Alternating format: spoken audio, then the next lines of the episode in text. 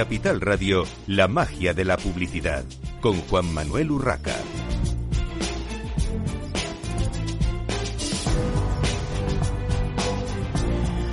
Bienvenidos un viernes más a la magia de la publicidad en Capital Radio. Les habla Juan Manuel Urraca.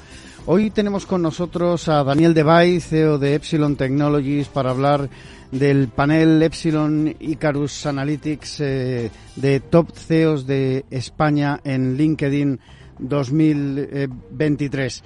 Eh, bienvenido, Daniel. Buenos días, muchas gracias por vuestra invitación, Juan Manuel. Bueno, eh, Daniel, este panel que, hacéis sobre los top CEOs en, en España, evidentemente eh, me gustaría saber primero cómo se ha hecho, cuál es vuestra metodología. Cuéntanos. Mira, te cuento. Eh, es un panel, un estudio que monitoriza los 209 CEOs eh, de España en LinkedIn.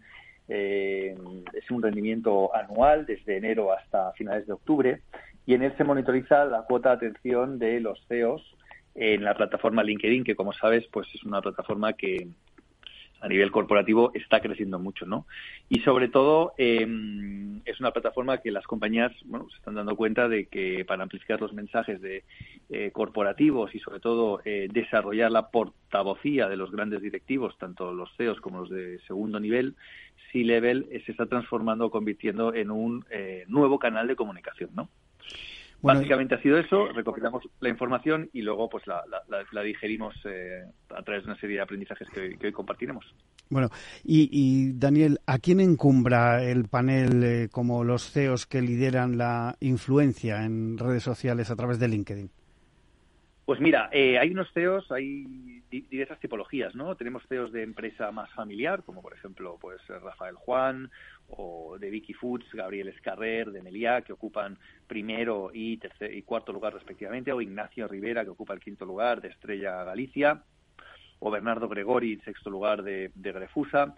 Eh, y entonces, pues bueno, son CEOs que tienen mucha relevancia, ¿no? Luego tenemos otro perfil de CEO más institucional, como por ejemplo José María Álvarez Payete, que ocupa el tercer lugar, o Antonio Huertas de Mafre, que ocupa el séptimo lugar eh, o bueno, en fin, otras compañías, pero básicamente el, top 5 lo encumbran Rafael Juan, de Vicky Foods, José Armando Tellado, eh, CEO de Capsa, José María Álvarez Payete, Gabriel Carrera en cuarto lugar y Ignacio Rivera en quinto, ¿no? Son eh, entre estos entre estos cinco CEOs aproximadamente pues están generando el 25% de toda la cuota de atención, ¿eh? fíjate, digital en LinkedIn durante el periodo, lo cual son muy activos, son muy influyentes, todos son top voicers en LinkedIn y aplican estrategias muy diversas y muy interesantes, ¿no?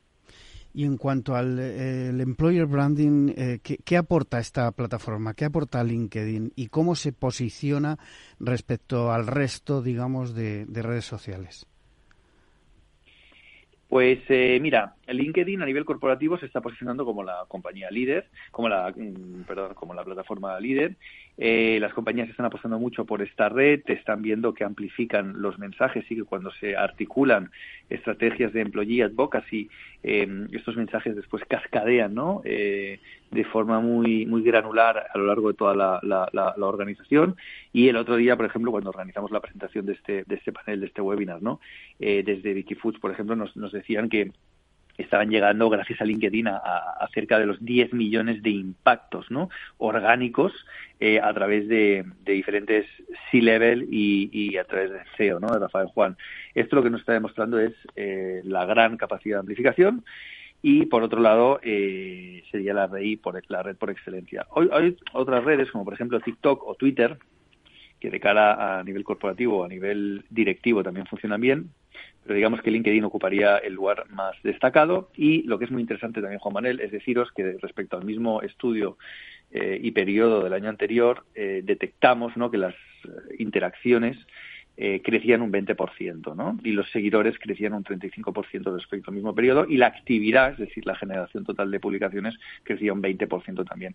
Por lo tanto, hay más interés tanto por parte de los que publican como por parte de los que reaccionan, ¿no? Y, eso es muy bueno porque demuestra que la red está en un estado de salud enorme y que hay un potencial de comunicación bárbaro, ¿no? Nos comentabas al principio, bueno, ahí eh, se han analizado más de 200 eh, directores generales en esta edición. ¿Y, qué han logrado estos, eh, estos más de 200 directores generales o CEOs en cuanto a interacciones? ¿qué, datos tenéis? Mira, em, han generado cerca de 550.000 interacciones y con un promedio de 210 interacciones por publicación. Esa sería la media de la eficiencia y sobre todo lo que están logrando más a nivel cualitativo es conectar con todos los stakeholders relevantes de, su, de sus negocios, eh, proveedores, colaboradores, eh, potenciales eh, personas que se, que se van a incorporar en, sus empresas, comunicación con, la, con las administraciones, es decir, el impacto que tiene la presencia en, en esta red tiene un, es un impacto multiplicador, no solo a nivel cuantitativo y a nivel de visibilidad, sino a nivel ya más de em, estratégico y relacional, ¿no? Es decir, es muy importante tener una presencia sólida eh, y lo bueno es que LinkedIn tiene una capacidad de llegada orgánica y cualitativa que otras plataformas no tienen, ¿no? Por ejemplo, sabes que en Instagram o en TikTok hay mucha distorsión, ¿no? Es decir, hasta que encuentras una publicación que vale la pena. En LinkedIn eh, el algoritmo funciona de tal manera que va priorizando lo que es relevante en cada uno de los de los anillos ¿no? de, de relación ¿eh? y, en, en, función de, las amistades que tú tienes y eso pues lo que genera es una calidad ¿no? en, el contenido enorme y un grado de influencia. Yo te diría que los CEOs que están aquí presentes haciendo un buen trabajo son CEOs doblemente influyentes gracias a estar presentes en esta red. ¿no? Pero, eh, Daniel, eh, está claro que eh, la marca personal cada vez tiene más importancia en esta sociedad hipercomunicada. por supuesto, más relevante quizá para, para los CEOs, porque al fin y al cabo también son imagen de sus compañías, pero ¿hasta qué punto influye la actividad, el, el estar activo, me refiero, en redes y en concreto en LinkedIn, para construir reputación?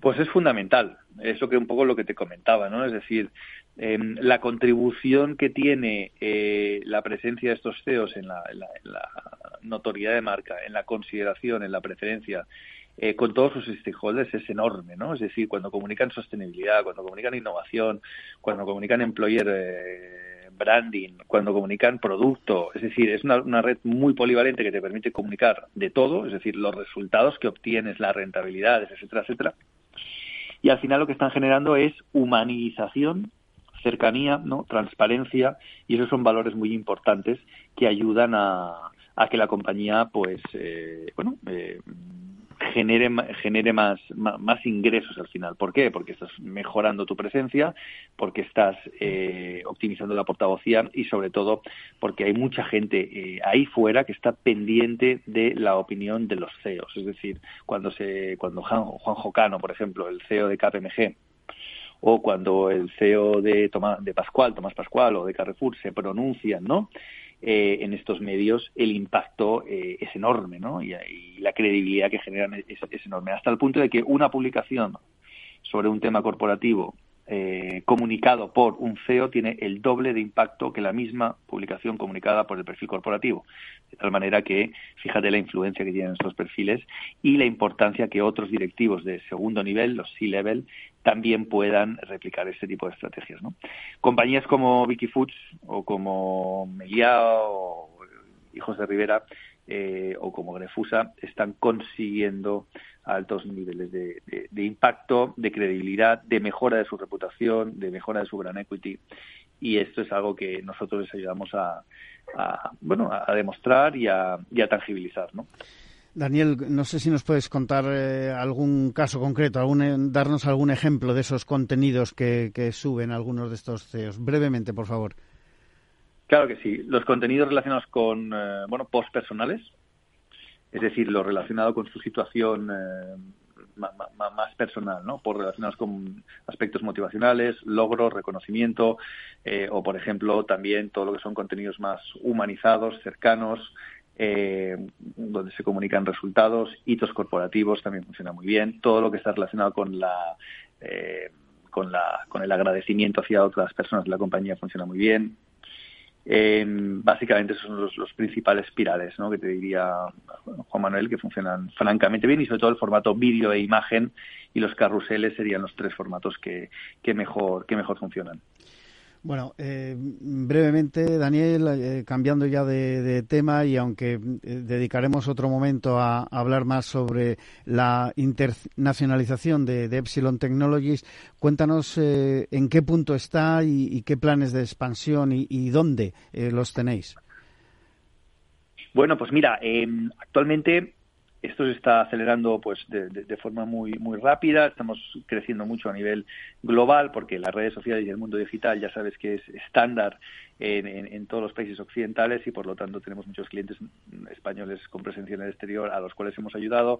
Ahora estamos desarrollando toda la presencia desde nuestras oficinas de París para extendernos a nivel eh, más europeo y también eh, en otros continentes como Estados Unidos como América del norte América, América Latina. Y eh, bueno, ya sabes que el mundo digital va muy rápido, estamos yendo a, al unísono y adaptándonos a todas las tendencias y, hablamos un lenguaje único, ¿no? que es el lenguaje de la comunicación, comunicación digital y comunicación de los datos. Al final nosotros recopilamos datos que transformamos en, oportunidades y en, y en, relatos y eso es eh, homogéneo en, en, todos los países ¿no? y, lenguas, por lo tanto el crecimiento está siendo muy, muy acelerado. ¿no?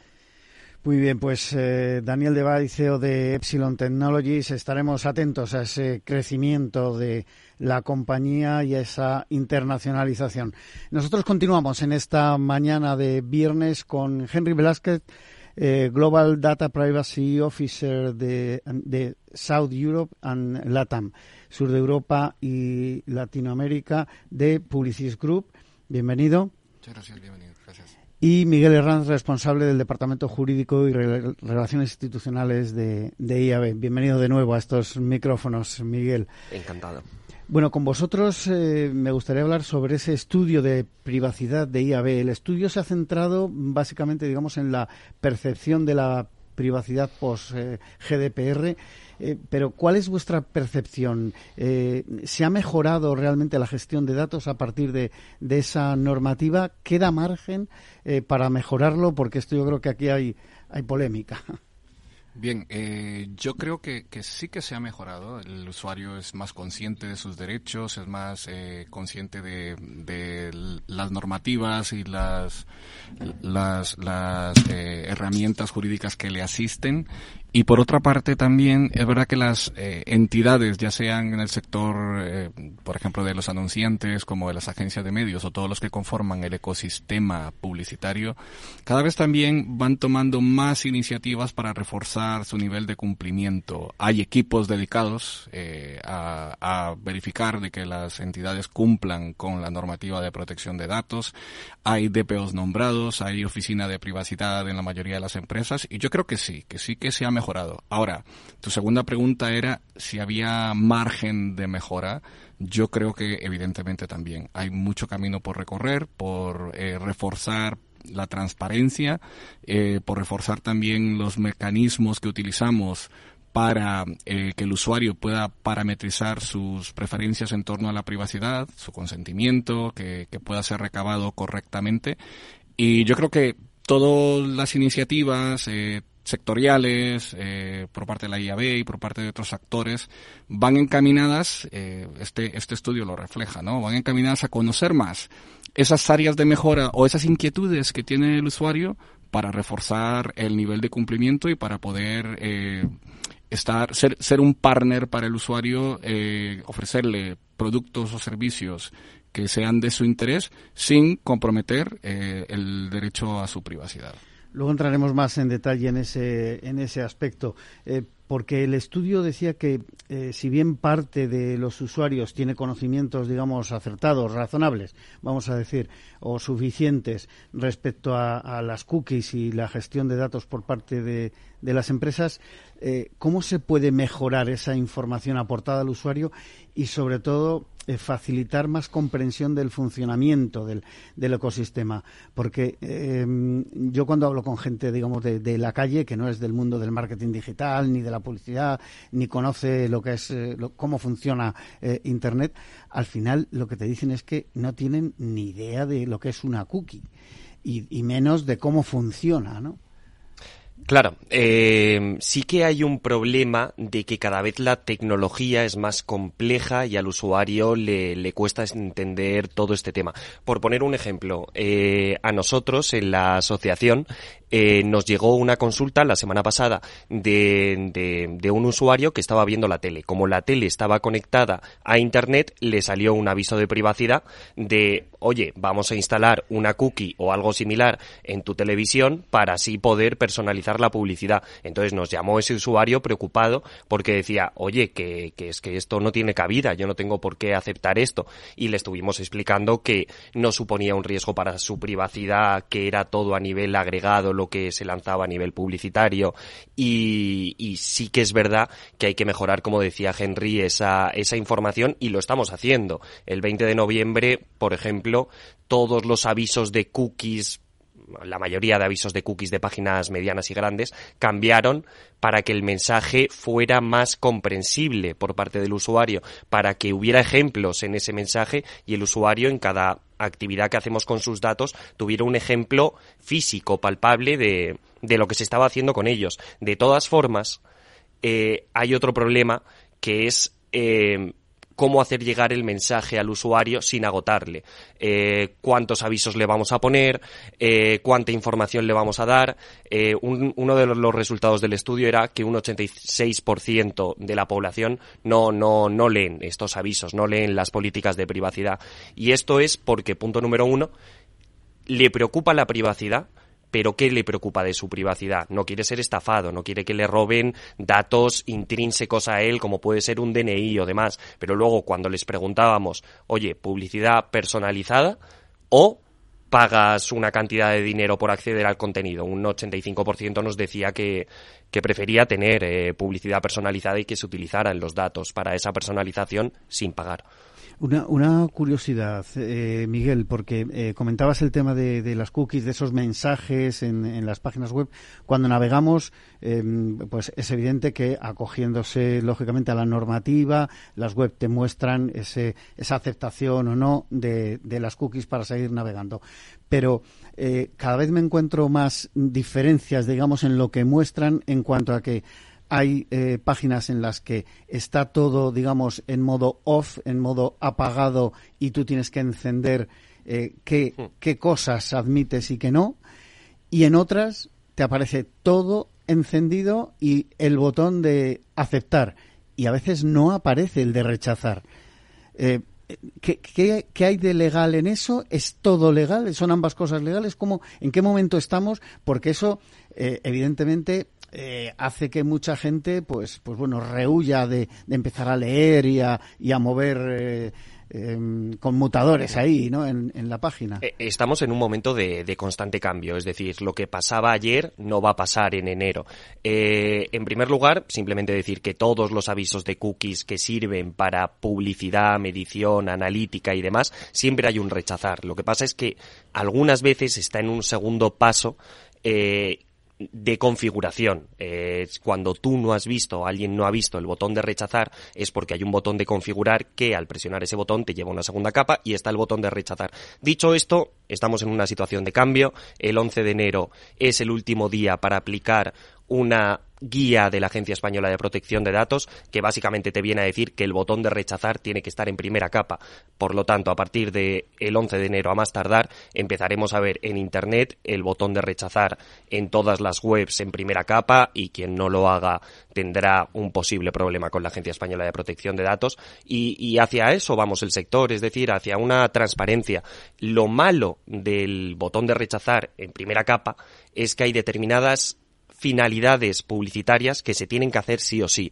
Tema de medición y analítica para medir tu propia página web, ver qué contenidos interesan más, eh, medición publicitaria. Al final, si, si es gratuito, es porque ahí hay una publicidad y se tiene que hacer un reporte al anunciante. Todos esos temas, ahora estamos hablando con la Agencia Española de Protección de Datos, para que aunque el usuario rechace, eh, puedan ser llevados a cabo por la industria, ya que son actividades intrínsecas a, la misma y a su financiación. De hecho, los medios eh, en general estamos muy preocupados con este tema porque se prevén caídas de tráfico, no de tráfico, sino de, de datos de tráfico enormes, incluso aunque tengas la misma o más audiencia.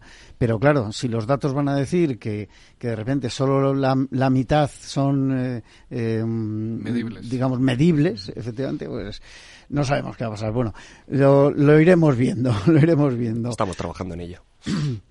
Bueno, eh, uno de los temas centrales del estudio es el intercambio de valor entre los datos de los usuarios, los beneficios que, que, les ofrecen, que se les ofrecen a cambio de los mismos, y tanto mm, profesionales como usuarios han indicado eh, que una contraprestación monetaria, como comentabas, Miguel, eh, pues eh, bueno, que puede ser más deseada.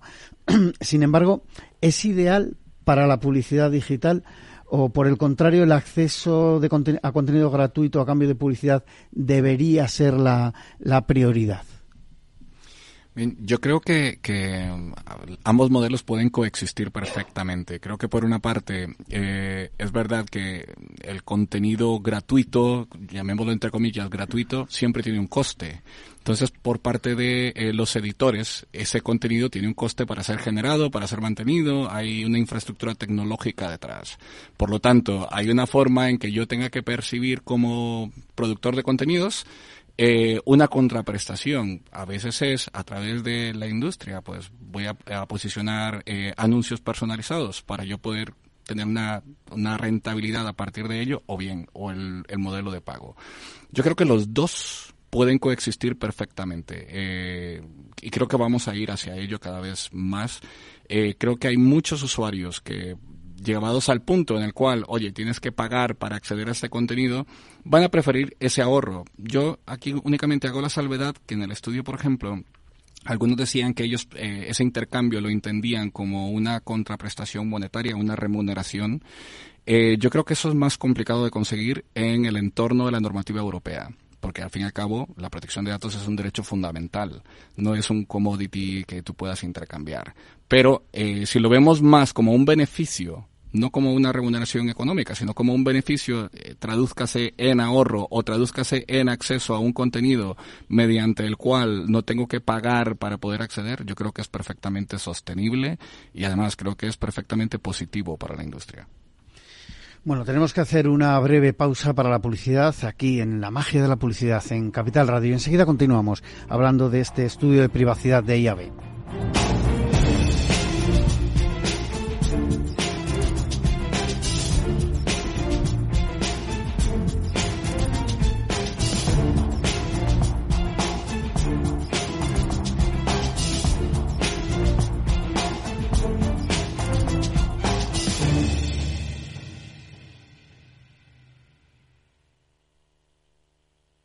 Este es un mensaje para todos los oyentes de radio y es solo para decir gracias. Gracias por dedicarnos tres horas cada día. Gracias por escucharnos en casa, en el coche, en el trabajo, en un móvil o donde sea, en directo o en podcast. Gracias por tu fidelidad, porque gracias a ti, la radio sigue siendo un gran medio, el más creíble, en el que más confías y el que mejor te informa y entretiene. El medio del día a día, de la actualidad al instante y que te acompaña siempre estés donde estés. Radio Value, la Asociación de Radios Comerciales te da gracias a ti. Capital Radio, Madrid, 103.2. ¿Te imaginas un programa de radio donde el talento es protagonista? Lo tienes en Capital Radio, Humanos en la Oficina, el programa más humano y divertido creado por el galardonado speaker internacional Miguel Ángel Pérez Laguna, todos los viernes a la una de la tarde.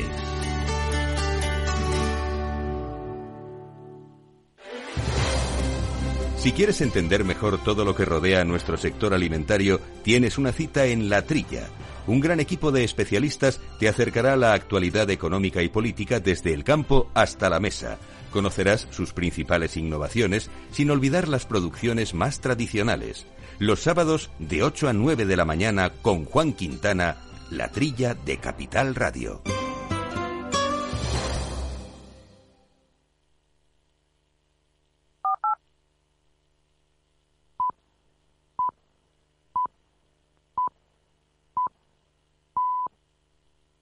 Capital Radio, 10 años acompañándote.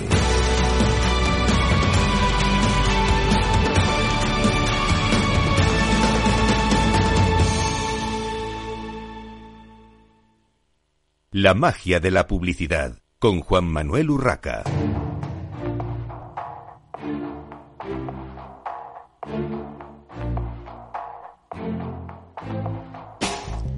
Continuamos en esta mañana de viernes en la magia de la publicidad en Capital Radio, hablando con Henry Velázquez eh, de Publicis eh, Group y con Miguel Alonso, eh, perdón, y con Miguel Herranz de IAB.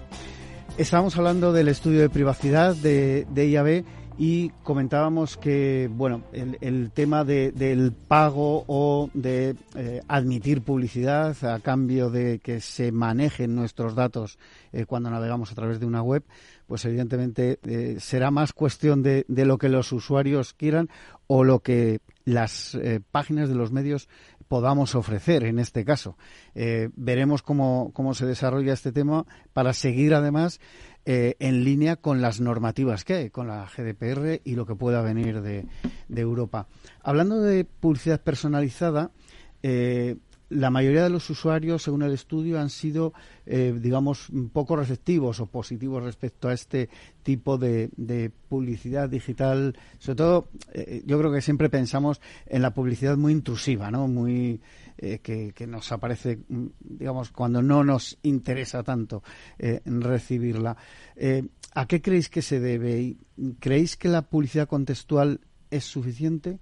Em, respondiendo directamente a la última pregunta, eh, no, no creemos, no creo que la publicidad contextual sea suficiente. Al final, un anunciante lo que busca es eh, hacer eficiente su presupuesto publicitario y, por tanto, eh, dirigirse a su público y no a otro público. en ese sentido, la publicidad personalizada otorga a los soportes publicitarios, medios de comunicación y demás, hasta un 50% más de, de ingresos y, por tanto, sus actividades se resentirían de solo haber publicidad contextual al, bajar los ingresos publicitarios.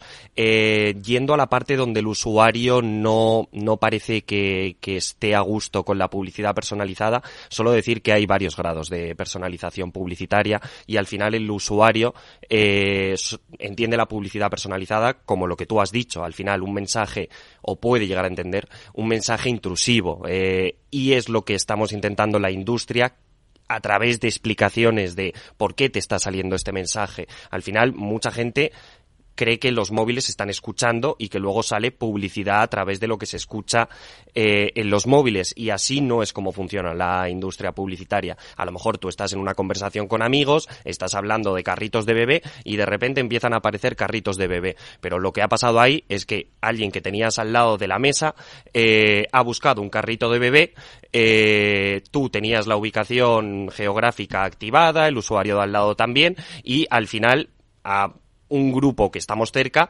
nos empieza a aparecer publicidad de bebés, pero no es que nos estén escuchando, es simplemente que alguien del grupo ha estado plantando un, un input en, en la red diciendo yo estoy interesado en carritos de bebé.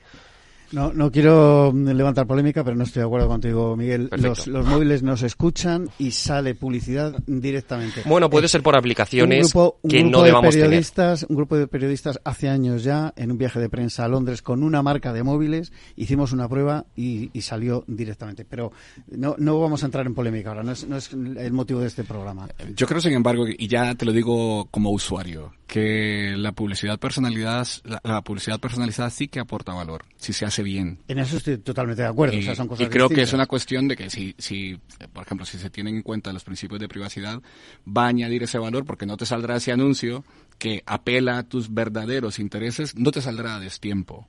Entonces, creo que va de la mano, ya no solo por el tema de cumplimiento normativo, que está bien, sino para el éxito propio de la campaña publicitaria, esto añade valor.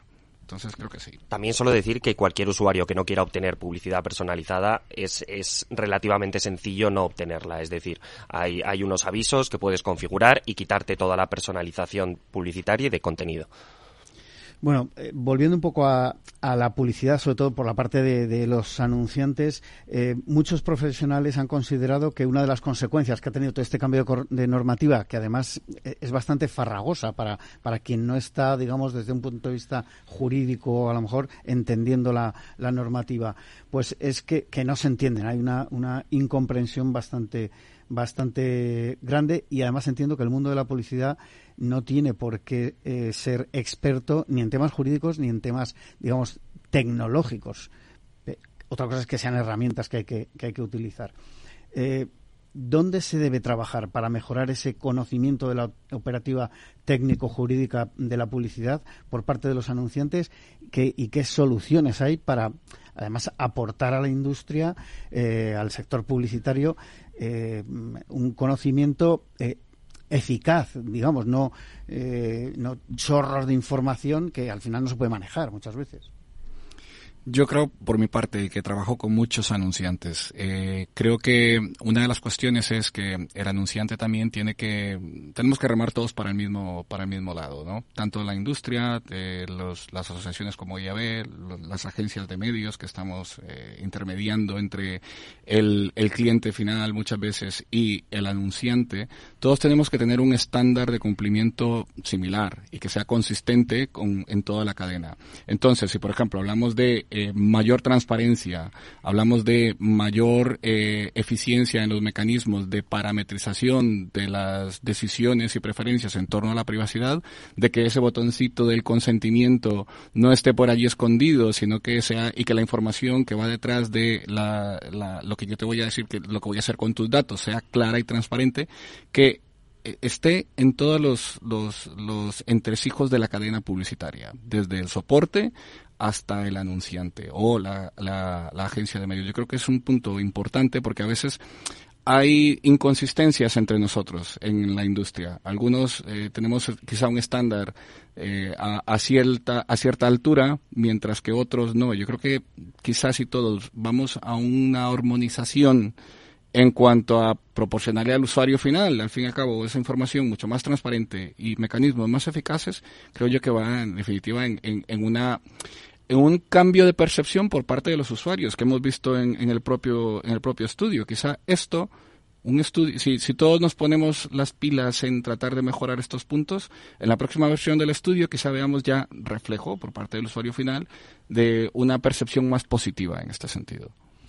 ¿Y cómo veis, aunque más o menos habéis eh, apuntado de algo, eh, cómo creéis o cómo se puede eh, generar mayor confianza entre los anunciantes que utilizan los soportes digitales y ese consumidor que, como decía, a veces pues tiene bastante ignorancia de, cómo funcionan las cosas y se ve eh, bueno, pues invadido, digamos, en su intimidad. Yo aquí creo que, va a tener mucha importancia una, una normativa que, la, que es la DSA, que a partir del 17 de febrero vamos a empezar a ver eh, las consecuencias de, de la normativa y al final va a haber dentro de las creatividades o en algún punto de la página del soporte de la plataforma, mejor dicho, porque son las plataformas las obligadas, pero puede que haya una estandarización eh, de quién es el anunciante y cómo ha parametrizado, ya sea el anunciante, ya sea la agencia publicitaria u otros actores, cómo ha parametrizado la, publicidad. Es decir, eh, qué, qué, parámetros ha utilizado, si edad, eh, si ingresos y demás.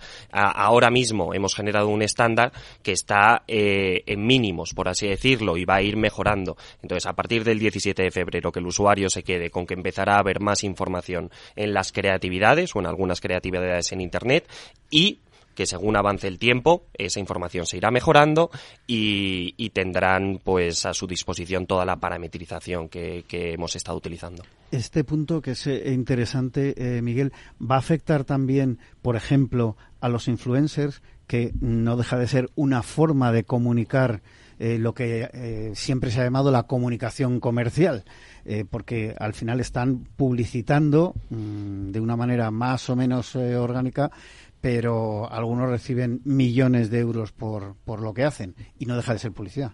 Luego, lo bueno de nuestro sector, como profesional del mismo, es el constante cambio que hay. Es decir, eh, los influencers no entran dentro de esta normativa DSA, entran las plataformas, las comunicaciones comerciales que hagan las plataformas sí que deberán tener esta información, la comunicación que haga un influencer en su propio canal en directo que no pertenezca a la plataforma no llevará esta información, pero va a haber mucha más transparencia en todo el tema de influencers, sobre todo en los grandes, porque el jueves salió a consulta pública una normativa que básicamente les equipara, entre comillas, a otros prestadores audiovisuales, porque al final se, se está moviendo en, en, este sector audiovisual. Y van a tener que ser mucho más transparentes. Por ejemplo, un caso, emplazamiento de producto. Hasta ahora, pues en las teles estamos muy acostumbrados a nos metemos en el programa y arriba a la izquierda o a la derecha, etiquetita de emplazamiento de producto. Cosas así las vamos a empezar a ver en, en, en en canales de, influencers y, creemos que es positivo en aras de la transparencia. Yo creo que es muy positivo por la transparencia y porque, eh, como he dicho yo siempre, todos debemos jugar con las mismas reglas. Eh, los medios, mm, pues como Capital Radio en este caso, tenemos nuestra web y nuestros podcasts y demás, estamos obligados a cumplir una normativa. El resto de los eh, eh, generadores de contenido en digital deben atenerse si están publicitando producto. Bueno, pues eh, doy ya las eh, gracias a Henry Velázquez de Publicis Group y a Miguel Herranz de IAB por haber estado en esta mañana de viernes con nosotros hablando de estos temas tan interesantes y de este estudio de privacidad de, de IAB. Y nosotros continuamos, continuamos en este caso con Miguel Alonso, eh, Senior Brand Manager de Suchar. Bienvenido, Miguel, de nuevo a estos micrófonos. Muy buenos días, muchas gracias.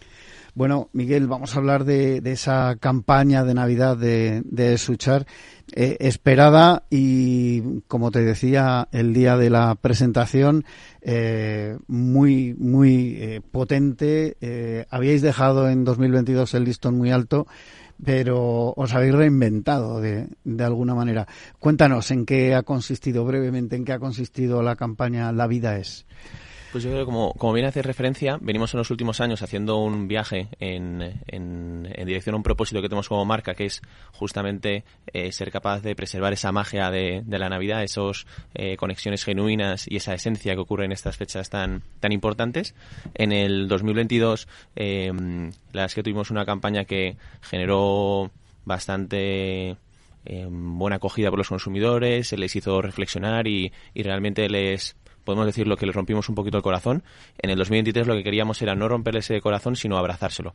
En el 2022 eh, tocamos un tema un poco sensible que hacía reflexionar al consumidor y trabajar en cómo podían ellos preservar la magia de la Navidad, o sea, cómo había que hacerlo de forma conjunta eh, ante la mayor eh, dificultad que se podían enfrentar, como era la pérdida de ese anfitrión, de ese ser querido que hace como de pegamento. Y en el 2023 lo que queríamos era celebrar qué es esa magia de la Navidad cuáles son esos grandes momentos y darle importancia a esas, a esas conexiones. Y bueno, a través de la historia de una, de una familia, de una pareja que vemos cómo viajan a lo largo de 50 años y cómo vamos saltando de Navidad a Navidad, de momentos icónicos de la Navidad, pero también momentos icónicos para ellos, cómo ha ido evolucionando la familia, cómo entran nuevos miembros y vemos un poco esa, esa reflexión que hacen de si lo han hecho bien. Creo que es una pregunta que todos nos hacemos y especialmente los, los padres en el desarrollo de su, de su familia o en esa nueva etapa que emprenden. A mí me encanta lo de la pregunta. Eh, ¿Lo hemos hecho bien? Pues yo creo que cualquier familia, ¿no? cualquier pareja se puede hacer esa pregunta y, la verdad es que eso me, llegó mucho. Eh, ¿Por qué se ha elegido la animación en lugar de protagonistas eh, de carne y hueso como en la campaña del año pasado? Pues es un buen es un muy buen punto. Principalmente tiene dos ventajas la, animación. Uno que nos ayuda a empatizar con todo el mundo, o en cuanto a em, te puedes proyectar en ti mismo, puedes proyectar en tu padre, tu abuelo, es más fácil sentirte identificado a través de esos, em, de esos personajes. Y por segundo punto, y aquí entrando un poco más al detalle de la, de la producción, era la forma de hacer posible, de una forma muy realista, aunque parezca un poco em, contrario, ese viaje de cómo va evolucionando el personaje a lo largo de los 13 saltos temporales que, que damos y hacer, haberlo hecho con actores hubiese requerido un detalle brutal para poder asegurar que tú no te pierdes algo a la historia, que identificas cómo es exactamente quién es cada uno de los personajes de los miembros de la familia y la animación nos ha permitido ese punto de contar la historia y mostrar exactamente los acontecimientos que, que queríamos de una forma fácil. Y un tercer punto que, que añado también hacerlo de una forma distintiva Ahora seguramente cuando veas en cualquier momento los dos, la pareja de abuelitos, eh, sin mucho más detalle, rápidamente lo conectarás porque se ha convertido en algo icónico y fácil de, reconocer. Eh, Miguel, ¿y quién ha desarrollado la creatividad de este famoso ya spot de televisión? Pues lo hemos hecho de la mano de Ogilvy, eh, especialmente con Chus, Jesús y, y, Félix, pero venimos trabajando los últimos, diría, ocho años con ellos, conocen la marca, conocen realmente el sentimiento y lo que buscamos hacer y las que han hecho y hemos hecho de, la mano un, trabajo espectacular. Estoy convencido de ello como, como usuario, como receptor de esta, de esta campaña, desde luego. Eh, ¿Quién ha hecho la parte de producción audiovisual? Pues aquí hemos contado con Passion y con Megacomputer. Passion basados en, en, Inglaterra y Megacomputer basados en Francia, que realmente son unos expertos y prácticamente lo mejor que hay en Europa. Y han conseguido, para mí uno de los mayores retos que teníamos y es emocionar con animación el momento número uno que nos pusieron la, eh, el equipo Gilby la idea en, en, la mesa, era el mayor miedo que era, vale, voy a ir con unos monigotes entre, entre comillas y siendo un poco exagerado, pero es una marca que realmente es de emoción, de conexión, de cercanía, con un legado histórico, va a ser algo un poco disruptivo, pero vamos a conseguir comunicar, entre comillas, de la misma forma que veníamos haciéndolo, conectando y era el reto y lo han hecho. La verdad es que la primera vez que vi ya cómo quedaba todo el montaje y demás, se me puso un poco los pelos de punta de ese nivel de detalle que han sido capaces de tener que, realmente transmite y emociona. A mí, Miguel, además, eh, desde el primer momento, desde ese primer pase en la presentación para la prensa, eh, me llamó la atención una cosa, y es que eh, no valía cualquier monigote, como tú decías, no vale cualquier dibujo animado pero al mismo tiempo tampoco se ha hecho algo hiperrealista que está, digamos, un poco de moda en, cine, sobre todo, ¿no? El, utilizar la animación, pero algo hiperrealista que al final casi ya no sabes si, si es realidad o, o, animación. Eh, y yo creo que quizá ese, ese secreto que tú decías de llegar mejor a cualquier eh, edad, a cualquier estrato social y a cualquier tipo de, de, persona que se puede sentir identificado. Yo me sentí identificado en diferentes momentos de esa historia que, que cuenta la campaña, porque al final, bueno, pues eh, es una animación y no hace falta tampoco, digamos, ser tan, tan hiperrealista, ¿no? Eso me ha, me ha llamado la atención. ¿Qué medios habéis utilizado eh, o estáis utilizando todavía en, en esta campaña? Pues al final nosotros a la hora de plantear em, la estrategia de medios, que solo hacemos de la mano de Spark del grupo eh, Publicis, lo que pensamos mucho es cómo quiero llegar al consumidor y qué historia le quiero contar. Entonces, por ejemplo, tanto el año pasado como este año es una historia que nos tenemos que asegurar que el primer impacto que recibe el consumidor es el más potente posible en cuanto a calidad del impacto, que entienda la historia, que vea la historia completa y luego trabajaré en reforzar esas emociones que le hizo sentir la, primera vez que vio la, historia y trabajar en el recuerdo de marca y la vinculación de, de esos personajes a una marca como Suchar, un producto y transformarlo en compra. Pero trabajando en emoción y trabajando en historias, es muy importante este, este viaje, por decirlo así, desde la emoción hasta lo que sería la propia marca. Para ello es clave elementos como puede ser eh, la televisión, pero asegurándonos que tenemos grandes o, buenos eh, momentos, como puede ser una pieza de un minuto en televisión, posicionado en un bloque en el que no haya publicidad ni antes ni después para asegurar que respira realmente la pieza, eh, en primera posición, por lo cual las primeras semanas nos hemos centrado mucho en esta calidad a nivel de, televisión. También lo hemos complementado con digital porque es un, eh, pilar muy importante, sobre todo para esa em, viralización inicial y que llegue desde gente que conoces, respetas, ya sea porque son eh, familiares, amigos que, que, lo, que lo difieren, o sea, que lo difunden, o propios eh, influencers que realmente eh, sigues o conectas de una forma un poco más cercana con ellos, hasta canales como puede ser los propios cines, un momento en el que rápidamente estás relajado y eh, con una pantalla gigantesca que el sonido te envuelve y, un poco complementándolo. Y ahora últimamente lo que hemos hecho en esta fase es incluir también elementos de exterior para simplemente hacerte recordar con 10 segundos, no te cuento la historia, simplemente te vuelvo a enseñar esas escenas que te hacen despertar esos sentimientos que, que viviste cuando lo, cuando lo viste en esos impactos de mayor calidad hace prácticamente un mes. Esto también lo habéis hecho en televisión, porque he visto algunas piezas esas ultra cortas para mí después de haber visto la historia completa, pero bueno, entiendo que también, eh, de hecho, promocionáis, eh, bueno, pues este, esta monodosis, le llamo yo, ¿no? Estos paquetitos de, de turrón que, que, al final, bueno, pues también tenéis que vender producto, evidentemente, y, y, darlo a conocer. Oye, eh, ¿cómo, ¿cómo ha ido la campaña? ¿Habéis medido ya resultados? ¿Cómo, cómo está yendo y cómo está yendo un poco también en comparación a, a la anterior? Pues es un momento clave por decirlo así, estamos hoy a 15 de diciembre y el eh, momento de mayor venta de toda la Navidad va a ser este fin de semana que entra. Eh, siempre es el fin de semana previo a la, a la primera Nochebuena a Navidad, que es el momento de mayor eh, carga. Ahora, justamente coincidiendo con fin de semana, es un base un poco raro, pero seguro que los próximos días, hoy mañana, van a ser los de mayor pico. Em, por lo cual ahí estamos jugándonosla, por decirlo así, hasta la fecha. Sí que la campaña ha empezado, diríamos que octubre un poco más flojo, noviembre ha sido un buen, un buen mes donde hemos visto que, el consumo eh, se activa, veremos capaces de, de un poco crecer versus año pasado, sobre todo si nos acordamos el año pasado, noviembre era un mes donde había mundial de fútbol por cual la gente a lo mejor estaba pensando más en celebración, cerveza, salado, que en ese punto navideño eh, dulce, donde tuvimos también mayor temperatura, que no te ayudaba un poco esa mentalidad navideña, y este año eh, sí que hemos visto que noviembre ha sido mejor, mejor mes, en parte sea por el anuncio, en parte sea por el frío, por esa mentalidad navideña, eh, y bueno, expectante saber cómo, cómo cierra la campaña, pero optimistas. Oye, volviendo un poco a lo que es el contenido y el, ese mensaje principal de, la campaña, eh, ¿los sentimientos siguen siendo rentables? ¿Siguen vendiendo los españoles? ¿Seguimos reaccionando bien a la publicidad basada en una alta carga sentimental? Porque es, es lo que tiene este, este spot, básicamente. Yo creo que es importante ver qué marca es la que, eh, la que te hace sentir esos sentimientos y si es una, eh, una marca o un producto que realmente eh, tiene legitimidad para hacerlo. En el caso de Suchar, siendo una marca que te va acompañando 60 años, que has vivido y que esos sentimientos son reales, no te lo está intentando generar nuevos a través de lo que te cuenta, sino lo que te está haciendo es activar tus propios sentimientos que vienes viviendo en los últimos años.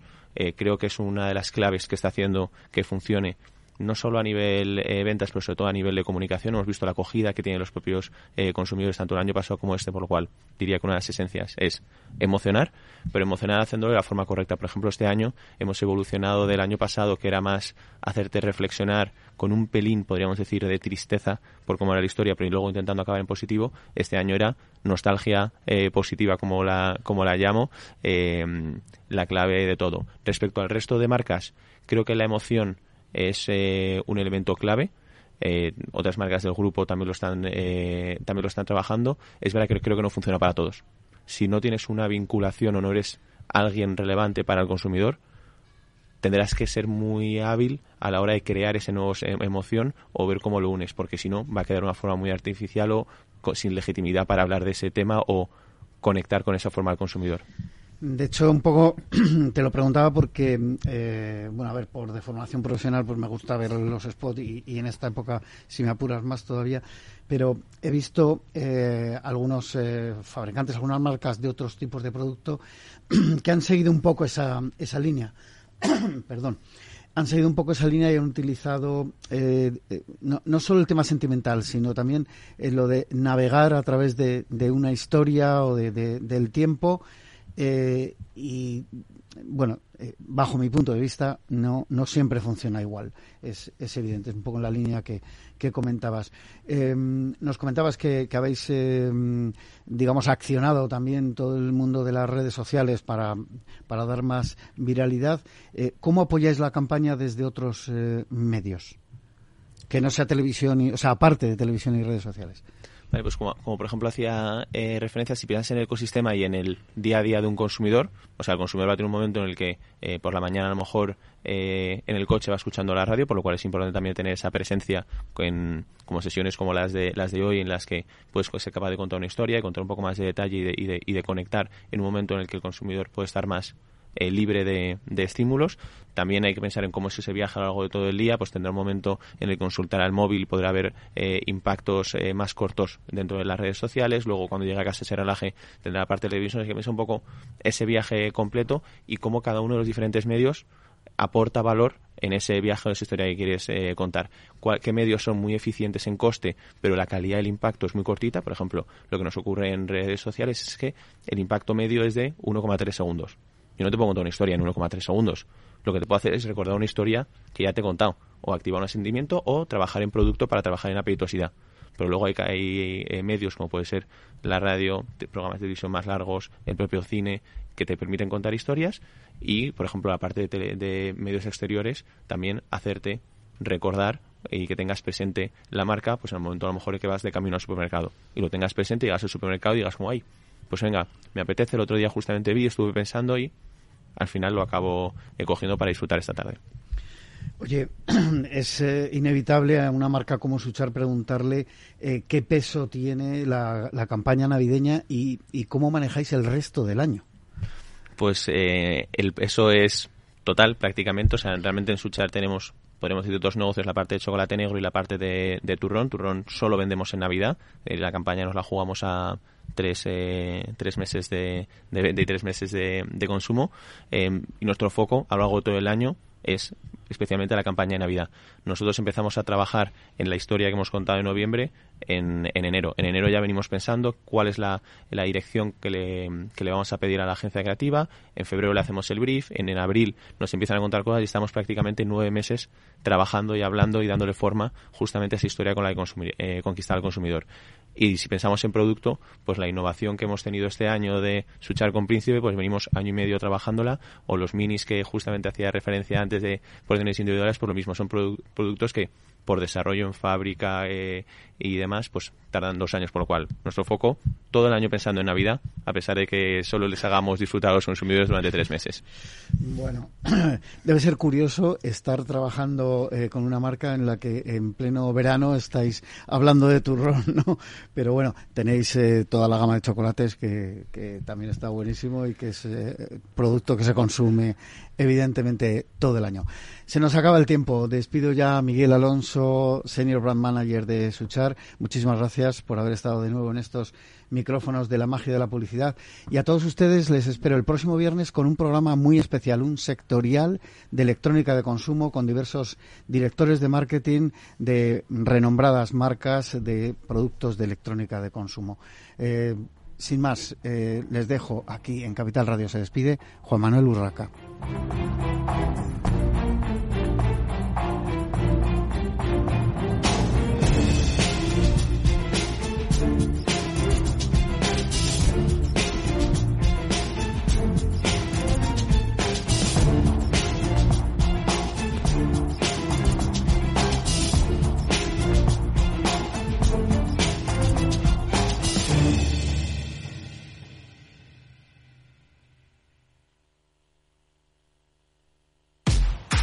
Mal tiempo, mala helada. El cambio climático lo ha cambiado todo y los riesgos son más y más imprevistos, como las lluvias, las heladas o el pedrisco. Por eso necesitas un buen seguro agrario que garantice tu tranquilidad. Y ahora es el momento de contratar tu seguro de frutales. Agroseguro. Trabaja sobre seguro. Capital Radio, Madrid, 103.2 FM. Disfruta de la mejor cocina gallega en Montes de Galicia. Todo un clásico moderno en el barrio de Salamanca. Disfruta de la variada dieta atlántica, de las mejores carnes y pescados tratados con respeto y transparencia y regados con una de las mejores bodegas de la zona. En grupo, en familia o en pareja, Montes de Galicia te ofrece el espacio perfecto en cada ocasión. Si te gusta el pádel, en Capital Radio tenemos tu espacio. Todos los martes a las 22 horas saltamos a la pista para contarte la actualidad del World Paddle Tour, los torneos amateur, las novedades de las marcas y toda la actualidad relacionada con el segundo deporte más practicado de España. Esto es Paddle, los martes a las 10 de la noche en Capital Radio.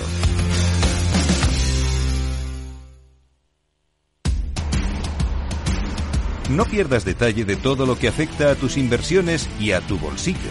Toda la información en Mercado Abierto con Rocío Arbiza, de 4 a 7 de la tarde en Capital Radio.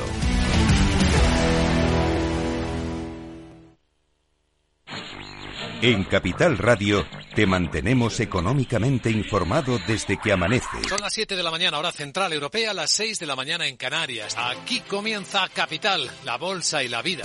Haciendo algún break en el camino. Enseguida, hora trading, la hora más golfa de los mercados. Para continuar informándote después de comer. Son las 4 de la tarde, las 3 en Canarias. Esto es Mercado Abierto, en Capital Radio. Y que cierres el día conociendo todos los detalles. Señoras y señores, buenas noches, bienvenidos. Escuchan la sintonía de Capital Radio. Les invito a que nos acompañen aquí en el balance. Capital Radio. Información económica de calidad.